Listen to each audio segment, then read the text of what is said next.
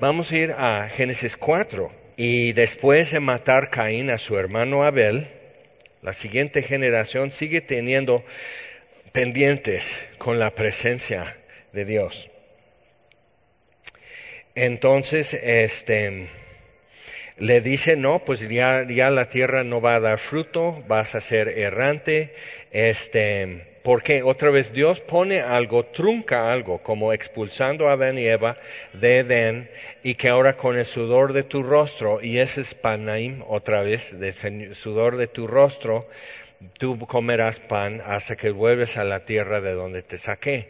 Entonces, este, ah, con, con Caín, entonces le trunca donde él podía como como sentirse autosuficiente delante de Dios. Y dice, versículo 14, Caín no responde muy bien. Dios por amor está truncando y limitándole a Caín. Es por amor. Y por eso le pone una marca que nadie lo mate. Porque Caín dice, pues cualquiera me va a matar. Y, dice, pero el, impío huye cuando nadie persigue. O sea, no te odian, Caín. O sea, ¿por qué piensas que todo el mundo es como tú?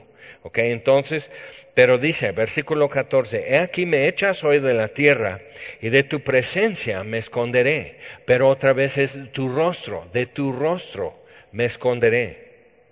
Interesante y seré errante extranjero en la tierra, y sucederá que cualquiera que me hallare me matará. Y le respondió Jehová, ciertamente cualquiera que matare a Caín siete veces será castigado.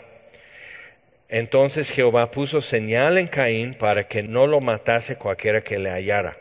Salió pues Caín de delante de Jehová. Ahora cuando dice de delante de Jehová es la misma palabra presencia aquí y rostro allá. Es la misma palabra en hebreo. Entonces eso nos ayuda a entender un poco el modo hebreo de, de expresar esto que nos conviene entender, porque si tú entiendes lo que ellos entienden cuando lo escriben o cuando lo leen, puedes entonces ya transferir eso esa comprensión a lo que tú vives. Entonces ve, es tu rostro, tu presencia o delante de él. Entonces dice, este salió pues Caín de delante de Jehová. O sea, para no estar delante de él. Ahora, lo que nos da a entender un poco en el relato y por tradiciones que dicen acerca de altares y todo eso, que probablemente llevaban sus sacrificios, como Caín y Abel llevaban sus sacrificios, y andando el tiempo, llegó el tiempo de hacerlo, y que Dios en el origen contestaba con fuego, como hizo con Elías y en uh, Manoa, también el, el, papá de Sansón. O sea, que Dios contestó con fuego, que Él recibe así el sacrificio, el holocausto, y este, entonces, eh, ¿cómo, ¿cómo sería eso? Y que ellos tenían que hacer otra vez, y por eso Dios le dice a Moisés, el altar, ustedes tienen que hacer el altar así. A Abraham no le tuvo que decir cómo hacer un altar, pero a Abraham traía esto desde sus padres y por generaciones desde el arca de Noé. Pero ya 400 años en Egipto, los hebreos ya no tenían un concepto más original de lo que es acercarse a Dios, de estar cara a cara con Dios. Entonces, por eso, fuego consumidor, Dios le dice a Moisés, no te acerques, y es fuego consumidor y Moisés está así. Órale, Isaías, mis ojos han visto al rey por eso soy muerto. Entonces sale de delante de su rostro para no ver su rostro. Entonces, cuando Él hace eso, está al otro lado donde no tenga que ver lo que pasa cuando Dios contesta con fuego, que todos los demás siguen buscando el rostro de Dios. Eso es, eso es, el caso era volver a la entrada de Edén. Si te acuerdas cuando Dios los expulsa, vamos a ver en Génesis 3, 24, echó pues fuera el hombre y puso al oriente del huerto de Edén querubines y una espada encendida que se revolvía por todos lados para guardar el camino del árbol de la vida. Entonces, por un lado, en, o sea, eh, Dios sacó querubines, este, al oriente del huerto, ¿ok? Pero muy importante es ver eso, que los querubines no son cualquier ángel. Los querubines aparecen en Apocalipsis y aparecen en Ezequiel capítulo 1 y son seres angelicales que cargan el trono de Dios. Los seres vivientes que vemos en Apocalipsis ya es el trono de Dios en los cielos y simplemente rodean el trono. Pero cuando Dios como que visita, aparece con Ezequiel viene con, con, ruedas y con alas y toda la cosa y como que están cargando el trono de Dios. Es una imagen muy poderosa. Entonces, pensando en eso, Dios saca querubines fuera de Edén. Entonces, quiere decir que Dios también se mandó a exilio. Mandó a Adán a exilio, pero Dios se mandó a exilio. Porque el Edén es el reposo que el hombre quebrantó. Entonces Dios, como dice Jesús, mi Padre hasta ahora trabaja y yo también trabajo. Entonces Dios ya no tiene un reposo con el hombre en Edén porque el hombre pecó. Entonces Dios empezó a trabajar para redimir al hombre cuando el tiempo fuera cumplido. Entonces los querubines, Dios saca su trono y el lugar de encuentro con Dios está fuera de Edén y fuera de descanso. Por eso no tienes que pensar que venir a la iglesia es estar todo tranqui y así y todo porque no. Es un lugar para venir a poner atención y servir y estar agitado y molesto y tráfico y los niños y todo. O sea, es eso porque realmente hay paz delante de Dios, pero para llegar ahí es es empujar y, hacer y para poder hacerlo. Entonces, cuando vas leyendo en los salmos, te das cuenta de, un poco de eso. Vamos al Salmo 27. Entonces, simplemente como a grandes rasgos eso, y, se repite, esta hilación sigue en todo el Nuevo, el Antiguo Testamento, y nos ayuda a ubicarnos, y cuando ya, así como vamos leyendo, llegamos a Jonás, y dice y usa la misma palabra otra vez y dices, no, Jonás, no tenías que hacer eso, es lo que hizo Caín. Es muy fuerte. Ahora, Salmo 27, versículo 7. Dice, oye, oh Jehová, mi voz con que a ti clamo, ten misericordia de mí y respóndeme. Mi corazón ha dicho de ti, buscad mi rostro. O sea, ah, yo ya entiendo, mi corazón pide esto. Como, como en el Salmo 42, como el siervo brama, olfatea, tratando de localizar donde hay agua, entonces así mi alma te anhela, entonces mi corazón ha dicho de ti, buscad mi rostro otra vez, pero es lo mismo que decir mi presencia o estar delante de ti. Entonces hemos cantado y al estar aquí delante de ti te adoraré, es un clásico de los 90 o los 80, bueno, en fin, entonces para que veas, o sea, esto es un concepto, pero es eso, delante de Dios y a cara abierta, de cara a cara, frente a Dios, es siempre el concepto que se está manejando. Y como el hebreo es es muy visual como expresa, entonces sí nos ayuda a, a decir, sí, delante de Dios, a cara abierta. Pablo como judío está escribiendo en griego, pero está pensando con los conceptos que él toma desde el Antiguo Testamento en la palabra de Dios. Ahora, entonces, dice, tu rostro, tu presencia delante de ti, buscaré, oh Jehová, no escondas tu rostro, tu presencia de mí. Entonces eso nos ayuda un poco. Vamos al Salmo 80 nos ayuda un poco como a, decir, bueno, entonces cuando yo busco a Dios, ¿qué es lo que debo estar buscando? O sea, en una forma consciente, en una forma intencional, ¿qué es lo que estoy buscando? Sentirme bien, sentir su presencia, pero su presencia es a cara abierta, buscando y mirando, estar frente a Dios. Entonces, cuando estás en un tiempo devocional, eso también te ayuda a entender que estás delante de Dios, o sea, estás frente a Él, como cuando te sientas a tomar un café con alguien o cuando estás en la ventanilla en el banco, pues...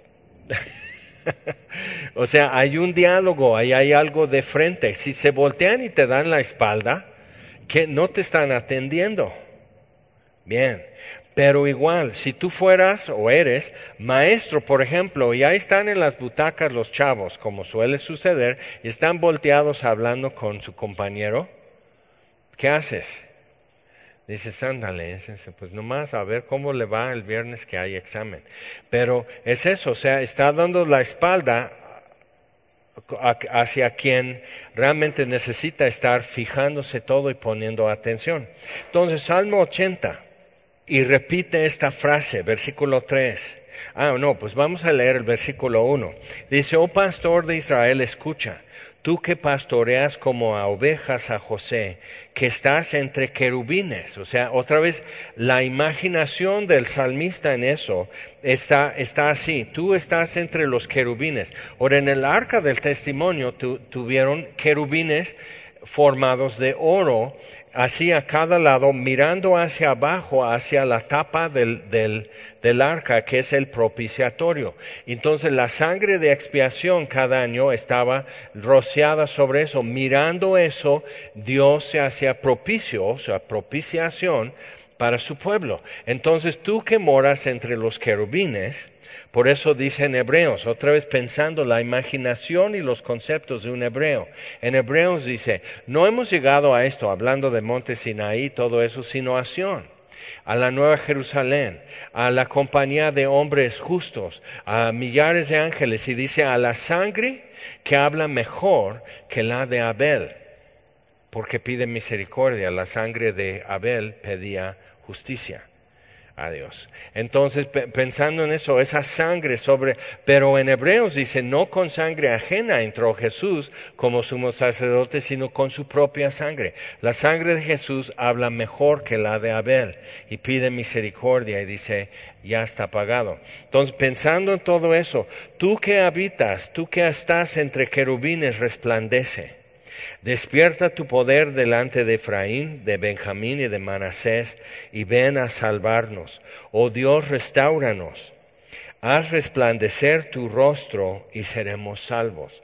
Y luego lo repite otra vez, recitando lo que han sufrido, lo que cómo son sus enemigos, pero lo que Dios ha hecho, su fidelidad y su misericordia. Versículo 7. Oh Dios de los ejércitos, restauranos, haz resplandecer tu rostro y seremos salvos. Entonces, y va otra vez diciendo, repasando y todo esto, versículo 14, oh Dios de los ejércitos, vuelve ahora, mira desde el cielo, considera y visita esta viña. Entonces termina diciendo, versículo 19, bueno, versículo 18. Así no nos apartaremos. tú responde, tú haz resplandecer tu rostro, tú acuérdate de tu fidelidad y tu misericordia. Aquí te estamos hablando, aquí te estamos buscando. Así no nos apartaremos de ti. Vida nos darás e invocaremos tu nombre. Oh Jehová, Dios de los ejércitos, restauranos. Haz resplandecer tu rostro y seremos salvos. Ahora sí, vamos a Jonás, capítulo 1. Con eso ya, ya, ya estamos contentos, ¿verdad? Ya, ya, ya vimos algo bien bonito.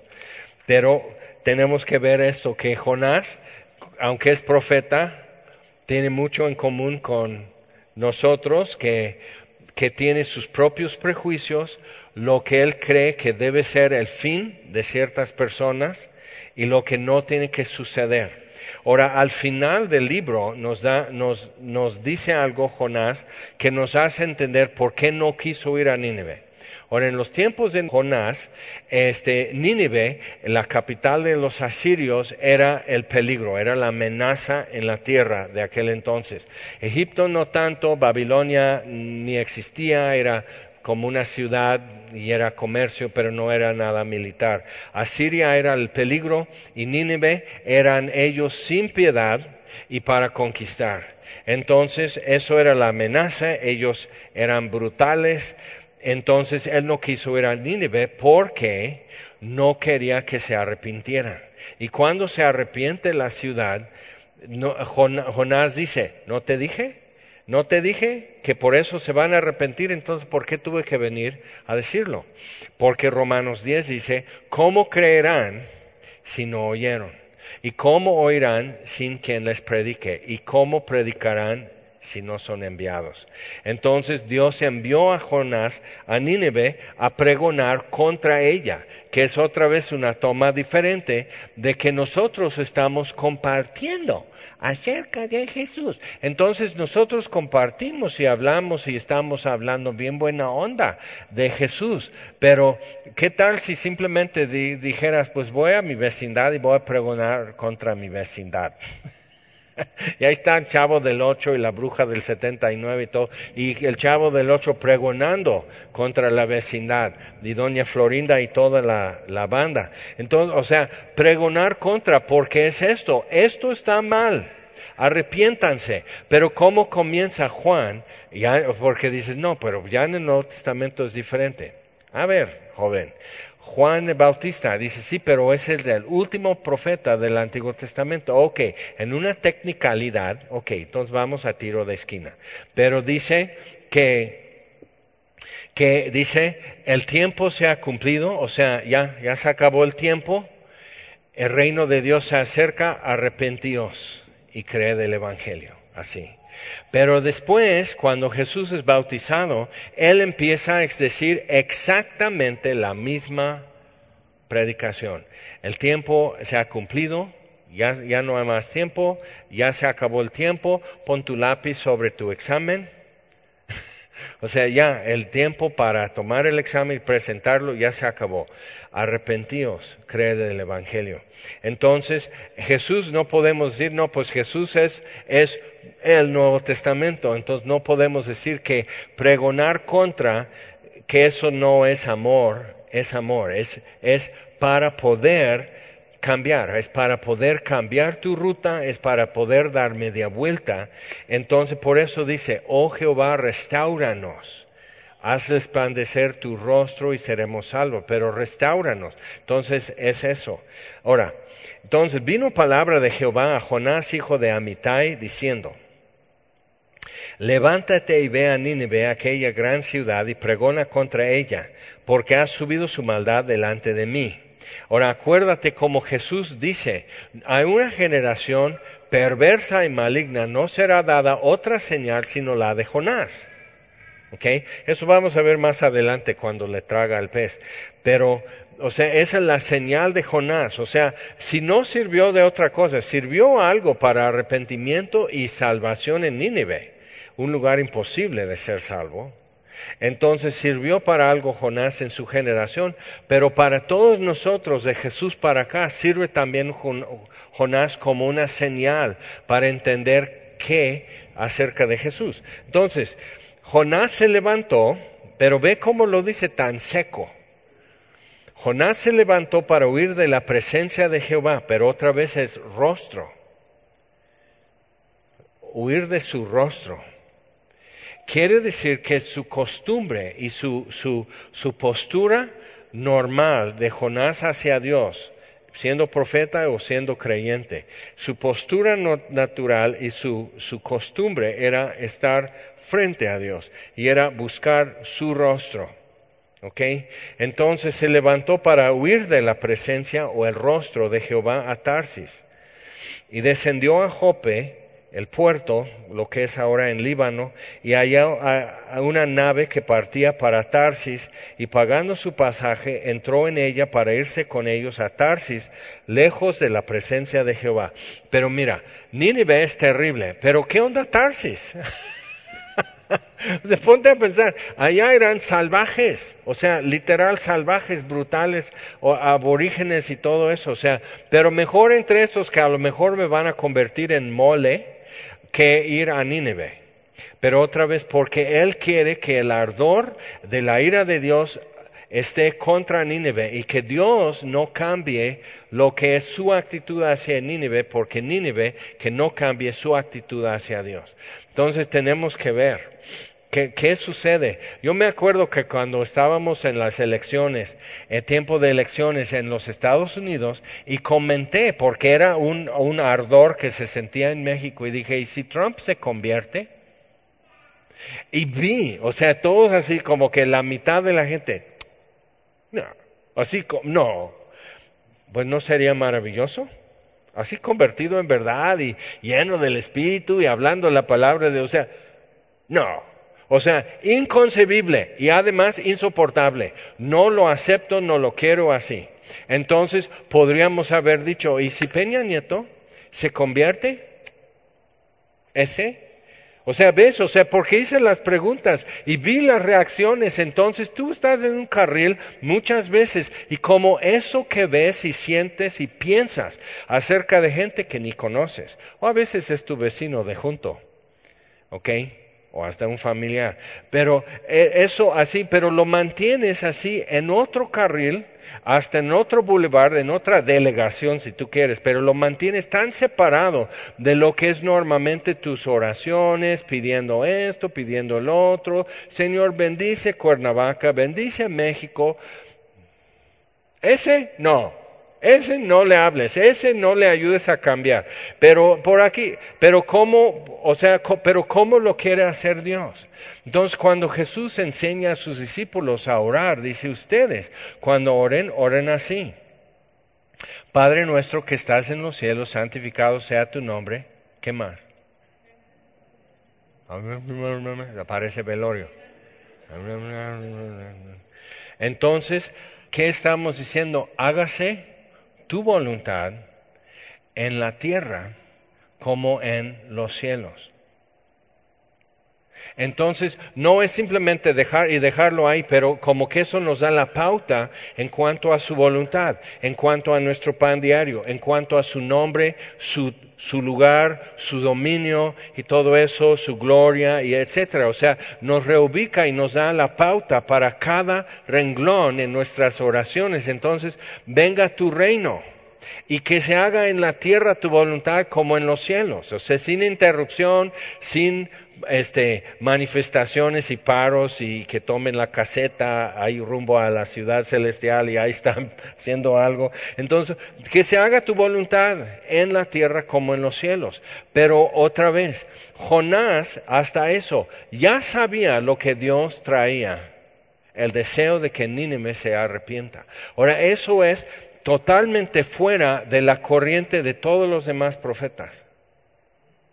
Oseas, por ejemplo, menciona un poco acerca de eso, que donde se dijo no es mi pueblo, será llamados hijos de Dios. ¿Ok? Pero eso ya es revelado como eso es el cumplimiento en el Nuevo Testamento los gentiles. Isaías menciona que esta casa será llamada casa de oración para todas las naciones, o sea, todos los gentiles las, etnias en todo el mundo. Entonces, imagina, o sea, pero nomás avienta una frase así, pero llega Jonás entonces y está, yo no quiero ir al cielo con los de Nínive. Entonces hay que se salven los de Nínive, yo voy a Tarsis. Entonces tenemos que pensar, ¿no? O sea, otra vez, vamos a usar a Trump porque nadie lo quiere, entonces podemos hablar de él todo el día y, así. Pero entonces, ok, si Trump se convirtiera, tendrías que ir al cielo con él y verlo entre multitud. La próxima vez que cantamos ah, entre la multitud con asombro y ahí estamos y Chihuahuas, está Donald Trump aquí cantando al digno es el cordero y ahí está con su cabello. Y te quedas así. Entonces quiere decir que como que necesitamos que las verdades del Evangelio, sí está uno ya cayéndose casi de risa, pero, pero ve, o sea, porque hay gente en tu vida más cercana que Donald Trump que traes el, mismo problema. No más que lo mantienes tan así, que tú estás así en la presencia de Dios y delante de su rostro, pero si tú ves donde está su mirada, él está viendo tres filas atrás a esa persona que no le saludas, que no le has hablado en tres años. ¿Ok? Entonces ve, no, está terrible, qué horrible. Mejor vamos rápido a San Marcos y Jesús sanando enfermos y ya, y todo el mundo feliz. Pero viendo eso dices, ok, te entiendo Jonás, quizás no me haya subido en un barco, quizás no haya comprado un boleto viaje sencillo a Tarsis. No, no, nunca regreso. O sea, dejo mi tierra, dejo de ser profeta. No quiero escuchar la voz de Dios, no quiero buscar su rostro. Mejor sin el cielo y sin Nínive. Eso entonces es una crisis para un hombre cuando llega a tal grado. Entonces piensa, porque de repente estamos igual en una crisis con estas cosas. Entonces ahí va, en el barco, bien tranquilo. Según, versículo 4, pero Jehová hizo levantar un gran viento en el mar y hubo en el mar una tempestad tan grande que se pensó que se partiría la nave. Y pensando, ¿no? O sea, la ruta sería parecida a la ruta de Pablo cuando igual vino el, el este, ese viento que viene saliendo de en medio de Turquía, hay como un sistema de barrancas y llega al mar y hace como un, hace un viento huracanado que va el Euroclidón, lo llamaban en aquel entonces, o sea, y les empujó casi a la costa de Egipto y luego para acá y luego para allá. Entonces iban así como si fuera un huracán, haciendo espiral y este hasta naufragar. Entonces se va a partir la nave. Y los marineros tuvieron miedo y cada uno clamaba a su Dios, imagínate, San Quilmas, auxilio, y echaron al mar los enseres que habían en la nave. Es pérdida ya el viaje para descargarla de ellos, pero Jonás había bajado al interior de la nave y se había echado a dormir. Entonces ahí está eso. Él dormido y otra vez, ¿cómo somos con eso? Entonces simplemente no, no cállate, cállate, cállate, entonces vas bajando el volumen y por fin metes tapones a los oídos, pero no quiero oír, no quiero saber. Entonces está la tormenta, las olas cayendo en el barco, se puede anegar, por eso la están aligerando, quitando todo el cargo y, y así, y él así como Jesús en la popa, cuando las olas caían sobre la barca y eh, eh, Jesús dormido, pero Jesús iba en la voluntad de su padre, bien tranquilo, dormido, y él se levanta dice, hombres de poca fe, y calma la tempestad.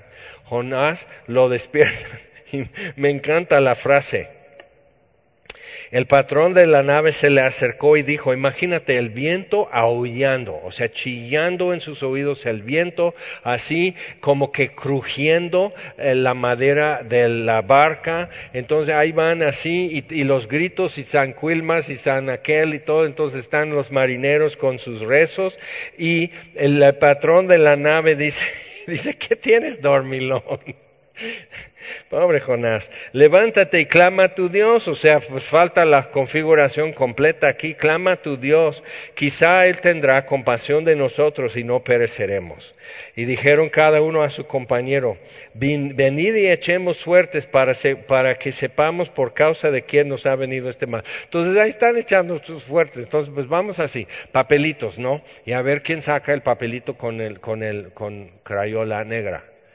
No, pues ya se mojó. A ver otra. Entonces, y van echando suertes, pues quien le toca la bola negra es otra vez Jonás. Entonces le dijeron, decláranos ahora por qué nos ha venido este mal. ¿Qué oficio tienes y de dónde vienes? Entonces él dice, yo no soy profeta, yo no soy nada, simplemente tengo ganas de ir a conocer las playas de Tarsis.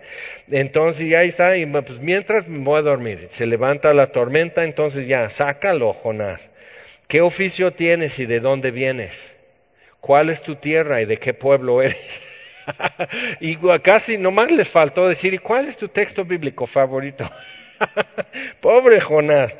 Entonces igual, la moraleja, si quieres una moraleja, no huyas del rostro de Dios, no huyas de su presencia, haz lo que te dice, aunque sea difícil, aunque te da miedo o hasta te choca, como le chocó a Jonás, te sale más rápido, menos doloroso, más barato que a Jonás.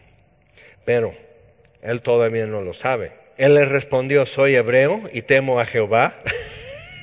bueno, como quien dice, Dios de los cielos que hizo el mar y la tierra. Y aquellos hombres temieron sobremanera y le dijeron, para ellos el Dios es como un, una antena de wifi. Entonces cada Dios tiene como hasta el alcance de su señal. Por eso usaban los lugares altos en Israel para poner altares y sacrificar a Dios y, y como tener un, un repetidor de su wifi celestial más cerca al pueblo. Eso existe en México. Muchas veces ves como en Cholula era pirámide, la cubren de tierra. Todos los españoles dicen sí, pero esto es para Dios y para España y ponen una iglesia encima.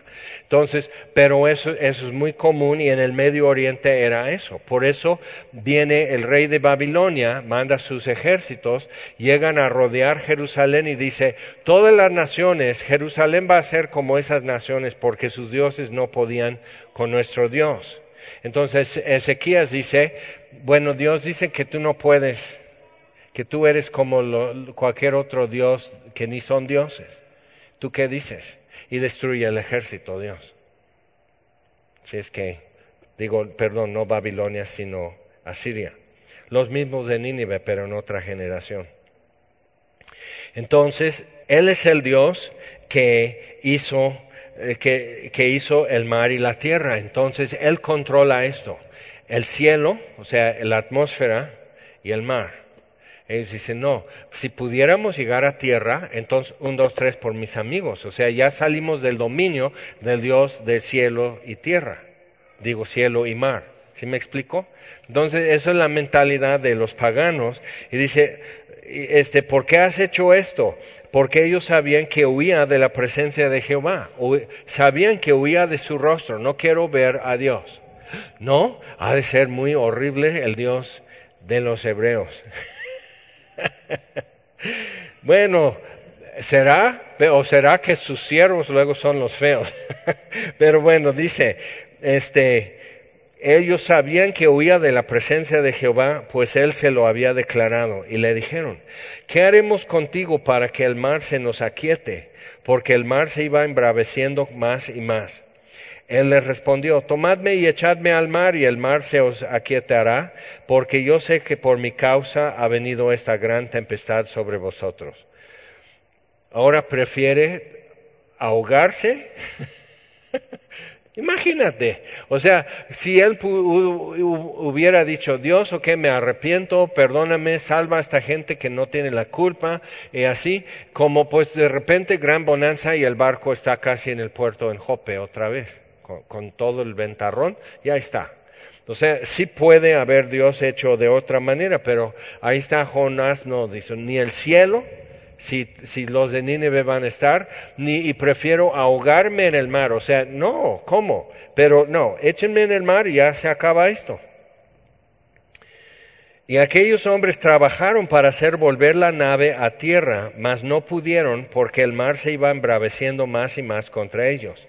Entonces clamaron a Jehová, mira, ya se convirtieron Ah, bueno, entonces Él es el bueno, o sea, Él es Dios de cielo y mar.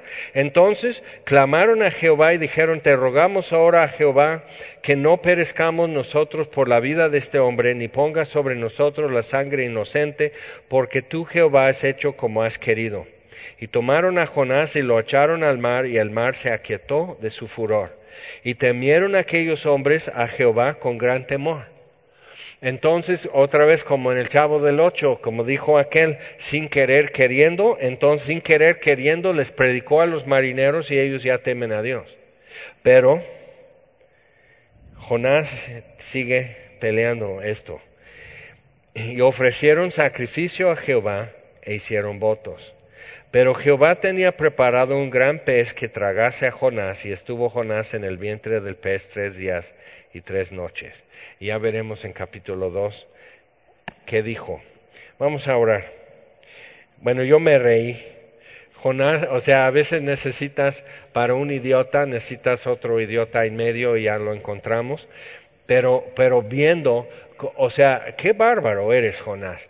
Pero al mismo tiempo, quien luce en esto es Dios. Y así como se va desarrollando hasta el último eh, capítulo, Dios luce como Dios bueno y compasivo y, que, quiere perdonar a los pecadores. Es tremendo. Y Jonás no luce ni como sabio, ni como obediente, ni como inteligente. Pero aún así Dios hace lo que está haciendo. Entonces, pues de ahí podemos derivar algunas cosas. Y una es esto, no te huyas del rostro de Dios, tenlo enfrente. Mi corazón ha dicho de ti, oh Jehová, busca tu rostro, tu rostro buscaré.